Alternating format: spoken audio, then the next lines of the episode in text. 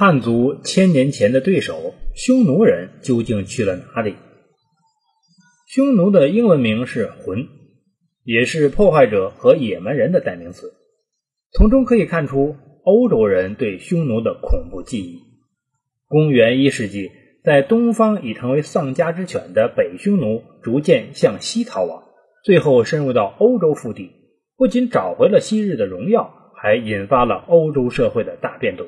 从而改变了欧洲历史。汉武帝对匈奴的猛烈反击，打伤了匈奴元气。到西汉晚期，匈奴发生了分裂，呼韩邪单于率部归顺汉朝，而流窜到中亚与汉朝为敌的郅支单于，也被汉将陈汤以民犯强汉者，虽远必诛为理由消灭掉了。汉朝和匈奴的关系从此走向和解。东汉初年，在匈奴贵族中，反汉的势力重新抬头，导致匈奴再次分裂。南匈奴归顺汉朝，而北匈奴则坚持与汉为敌，经常发动对南匈奴和汉人的掠夺。而当时东汉刚刚建立，国力还属于恢复期，因此直到汉明帝时才发动了对北匈奴的反击战。公元七十三年，汉军四路出击北匈奴，窦固。耿忠的汉军一直追击到天山一带，并夺取了伊吾。汉和帝时又发动了针对北匈奴的反击战。公元九十一年，汉军再次出击北匈奴，在金微山大败北单于，北单于只得向西逃窜。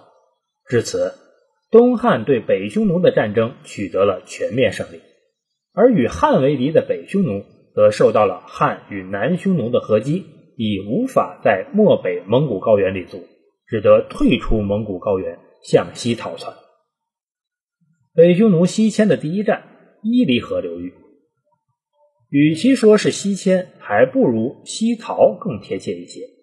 在公元九十一年，北单于战败后，率残部西逃至伊犁河流域的乌孙国，在其立足之后，仍然出没于天山南北，实施掠夺。为了对付西域的北匈奴，东汉朝廷任命班勇为西域长史，屯兵柳中。班勇于公元一百二十四年、一百二十六年两次击败北匈奴，西域的局势开始稳定。公元一百五十一年，汉将司马达率汉军出击蒲类海，击败北匈奴新的呼延王。呼延王率北匈奴又向西撤退，拉开了第二次西逃的序幕。北匈奴西迁的第二站希尔河流域。希尔河是中亚的内陆河，流经今天的乌兹别克、哈萨克等国，注入咸海。在汉时，这里是康居国。北匈奴在西域遭到汉朝的反击，已无法立足。大约在一百六十年左右，北匈奴的一部分又开始了西迁，来到了希尔河流域的康居国。至于北匈奴人在康居的活动，因为缺乏史料记载，就不得而知了。北匈奴西迁的第三站，顿河以东，里海以北。大约在公元二百九十年左右，北匈奴出现在顿河以东的阿兰国。这段历史在我国《北史·西域传》和罗马帝国的历史中都有过记载。北匈奴杀死了阿兰国国王，彻底征服了阿兰国。北匈奴西迁的第四站，顿河以西，多瑙河以东。凭借着在阿兰国的休整和补给，北匈奴彻底恢复了元气。掠夺贪婪的本性，让他们对顿河以西的草原垂涎不已。公元三百七十四年，匈奴在大单于巴兰姆博尔的率领下渡过了顿河，向东哥特人发动了进攻。东哥特人哪里是匈奴人的对手？经过奋战，依然惨败。一部分东哥特人只得向西逃窜，逃到了西哥特人那里。匈奴尾随其后，追击到西哥特人居住地。在打败哥特人、占据南俄罗斯草原之后，匈奴人得以休整，人口开始急剧增加。同时，小部分的匈奴骑兵仍然在骚扰邻国。一股匈奴骑兵渡过多瑙河，与哥特人一起骚扰罗马帝国。另一股匈奴人于公元384年进攻美索不达米亚，攻占了艾德沙城。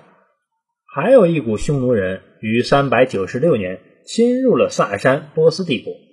整体而言，匈奴人这段时期基本是以在南俄罗斯草原休整为主，为下一步的大规模入侵积蓄力量。公元400年，匈奴在乌尔丁大单于领导下又开始向西大规模入侵，一举夺得了整个多瑙河盆地，并一度攻入了意大利。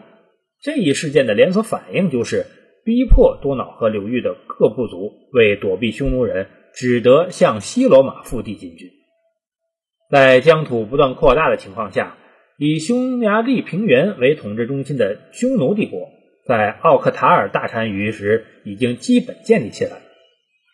单于王庭稳定在今天匈牙利的布达佩斯附近，这个军事帝国成为东西两个罗马帝国最严重的威胁。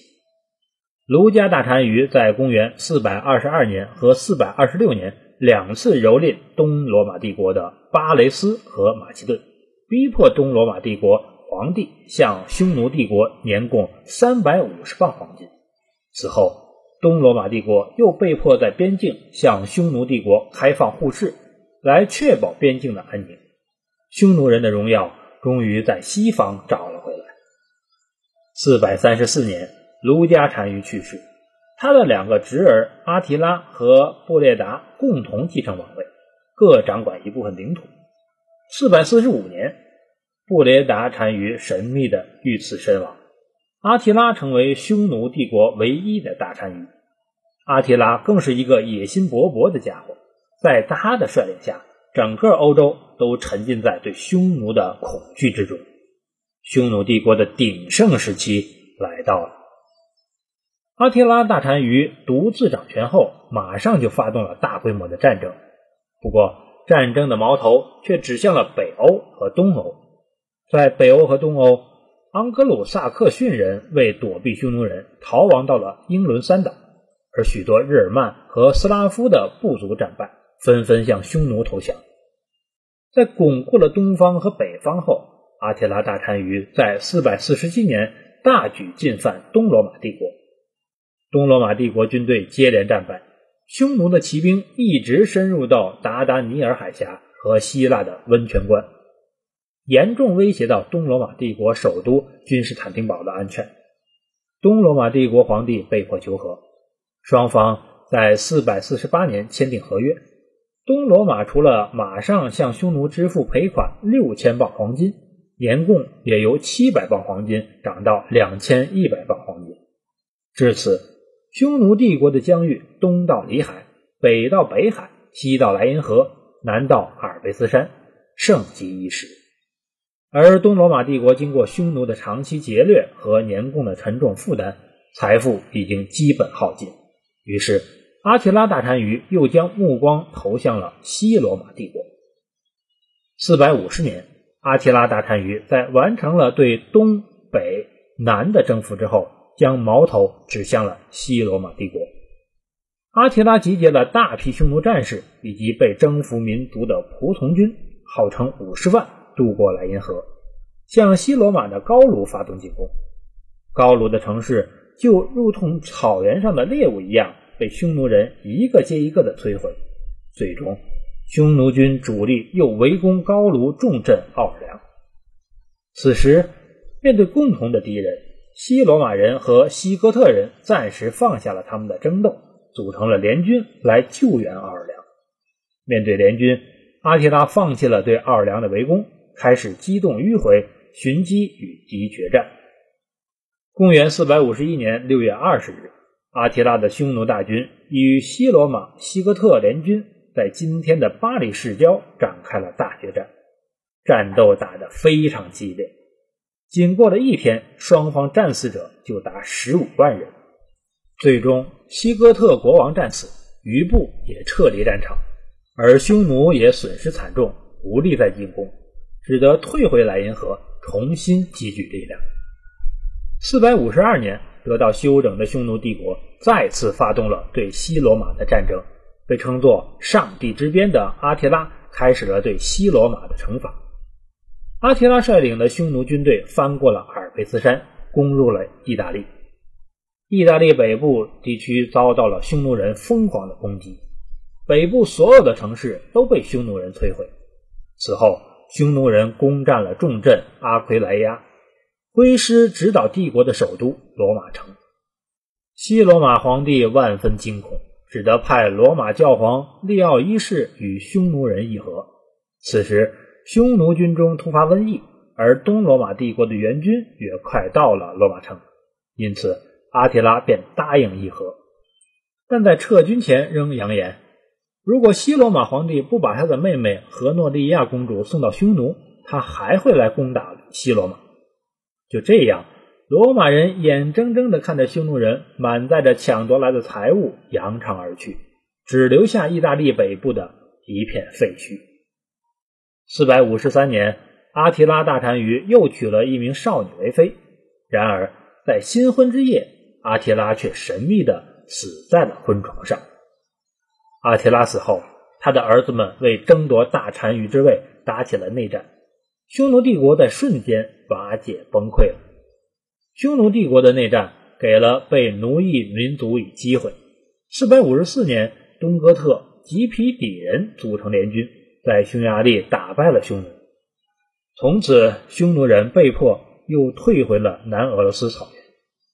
在四百六十一年，阿提拉的一个儿子妄图重建匈奴帝国，发动了对多瑙河流域的东哥特人战争，遭到失败。四百六十八年，他又发动了对东罗马帝国的战争，结果自己战死沙场。从此，匈奴人逐渐沉寂了下去，直至被历史彻底遗忘。匈奴帝国崩溃不久，深受匈奴摧残以及匈奴引发的蛮族西迁影响的西罗马帝国也彻底走向了绝路。公元476年，日耳曼雇佣军攻占了罗马，末代皇帝六岁的罗穆洛被俘虏，西罗马帝国自此灭亡，标志着欧洲封建时代的开始。